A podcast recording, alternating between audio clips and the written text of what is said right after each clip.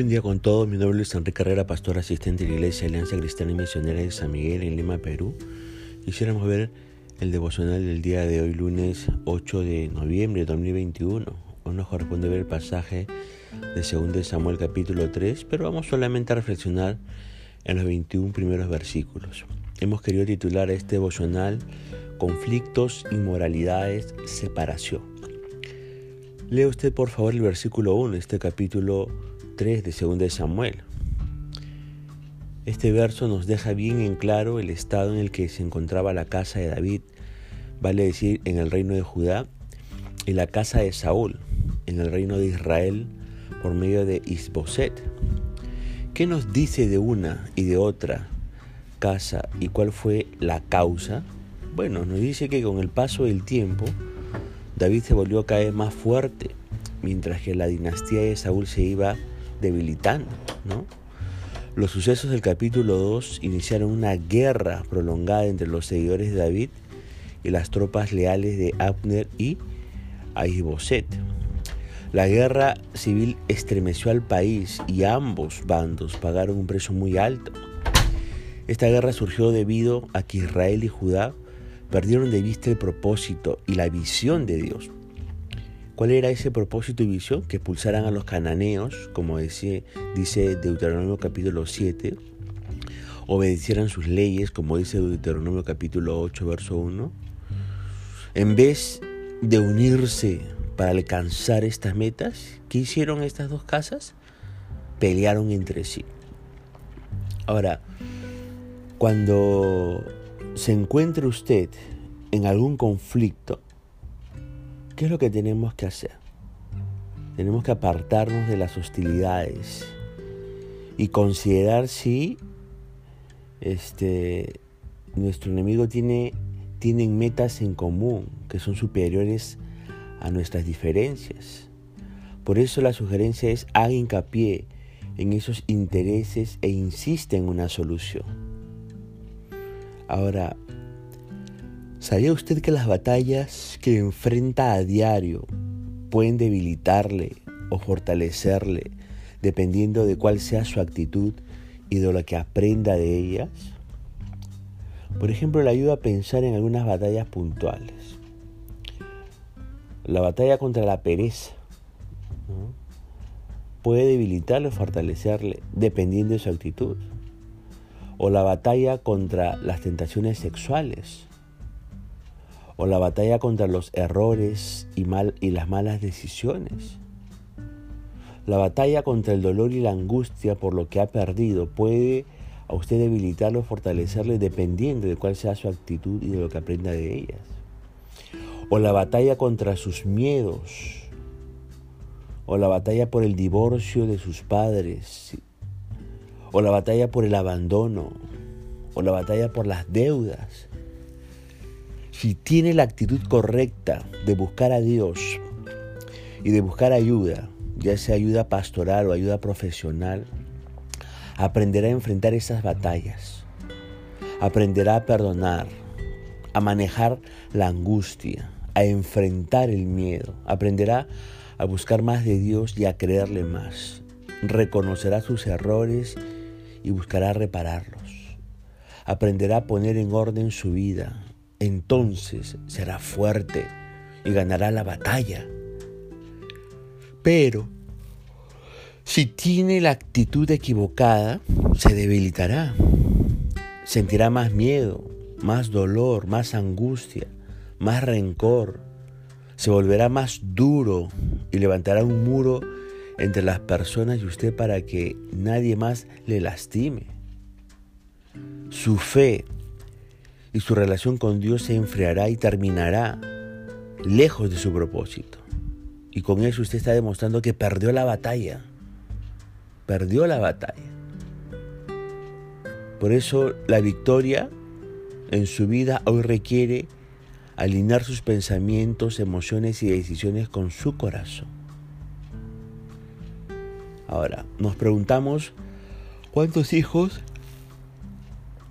le nacieron a David en Hebrón, según los versículos 2 al 5 de este capítulo, este capítulo 2 eh, este 3, segundo de Samuel. ¿Cuántos hijos? Vemos aquí que le nacieron seis hijos en Hebrón. Seis hijos de seis mujeres diferentes.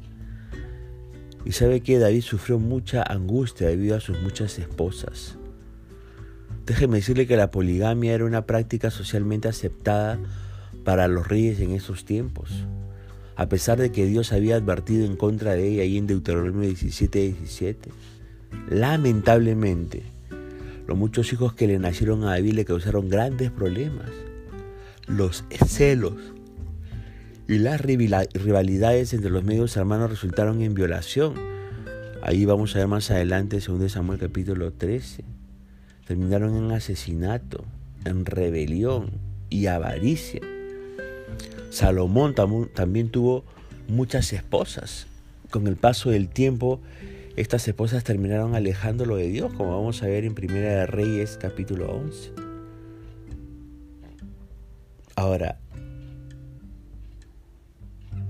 La debilidad de la casa de Saúl aumentada por los conflictos y las divisiones internas.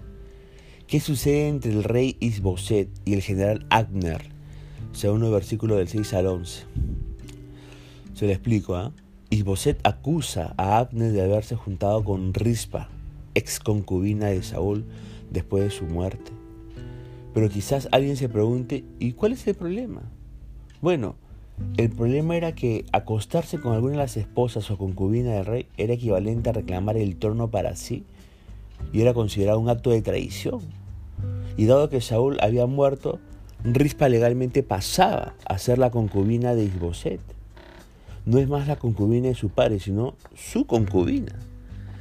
Si Agner toma a la concubina de Isboset, queda bien claro que él no respeta a Isboset como el rey, ni como autoridad sino lo considera su títere en el trono. Debido a que Isboset era un gobernante débil, Abner tenía las riendas del país. Por lo tanto, posiblemente pensó que tenía el derecho de acostarse con la concubina de Saúl. Ahora, Abner no, se somete a la autoridad de Isboset ni tampoco reconoce su pecado cuando es confrontado. Al contrario, se enoja y le recuerda a Isboset todos los favores que le había hecho. Es como que si le dijera, todo lo que hice por ti y ahora me haces reclamo por estar con, con tu concubina. Pero fíjese, no es solo un problema de polleras, es un serio problema de autoridad, es una lucha de poderes. Y el perdedor obviamente es Isboset. Ahora, Isboset estaba en lo correcto cuando reprendió el comportamiento de Abner, pero pero no tenía la fuerza moral para mantener su autoridad, como lo revela el versículo 11 de este capítulo 3. Y ojo con esto, usted que me escucha, uno necesita valor y fortaleza para mantenerse firme en sus convicciones y confrontar el mal ante la oposición. Ojo con eso. Cuando usted esté seguro de que algo está mal, no permita que lo disuadan de su posición. Confronte con firmeza el mal y defienda lo correcto. Por favor. Nunca se coluda con la cosa que está mala. Ahora, Abner, vemos aquí que se aleja de Isboset. ¿Y qué decisión toma según el versículo 12? Muy astuto, ¿verdad? Abner busca formar alianza con David. Él sabe que puede posicionarlo como rey ante el resto de las casas de Israel. ¿Y qué le responde David a Abner? ¿Y qué le exige a Isboset según los versículos 13 al 16 de este capítulo 3 de 2 Samuel? Bueno, David accedió a ese ofrecimiento con una condición, que su esposa Mical le fuese devuelta. Algunos estudiosos de la Biblia piensan que David hizo lo correcto, reclamando a su primera esposa, que desde hacía años ya no era, ya no lo era porque Saúl pues se había dado, se le había dado como esposa a Paltiel, pero sabe que yo pienso que David se equivocó mal. En ningún momento tuvo en cuenta los sentimientos de Mical ni la nueva vida que tenía con su esposo y nunca consideró que Mical ya no quería estar con él. ¿Y por qué lo hizo? ¿Sabe por qué hizo eso David? Porque políticamente le convenía. Tener como esposa a la hija de Saúl le daba prestigio en Israel y legitimidad para suceder a Saúl como rey. Pero sabe que no necesitaba hacerlo, porque él era el ungido. Y sería rey con ella o sin ella. ¿Para qué arruinar la vida de Mical y ganarse pues su rechazo para siempre? Fíjese, fue arrancada de su hogar, fue arrancada del amor de su esposo y obligada a vivir en el palacio real. Mical, mire, nunca volvió a amar a David. Y el versículo 16 es muy, muy, muy, muy, muy, muy triste. Y nos muestra, ¿sabe qué? Cuánto la amaba Paltiel, el, esposo, ah, el esposo de Mical, ¿no? Si algo vemos aquí en este episodio es que David le arruinó la vida a ambos. Muy triste y muy injusto. Verdaderamente que sí. Ahora, ¿qué acciones políticas emprende el general Abner según el versículo 17 al 19? Bueno, Abner comenzó a alentar a las tribus del norte a prestar apoyo a David. ¿Y a qué acuerdo llega David con él según el versículo 20 al 21? Bueno, debido a que Saúl y José eran todos de la tribu de Benjamín, el apoyo de los ancianos de esa tribu significaba que Abner hablaba en serio acerca de su oferta.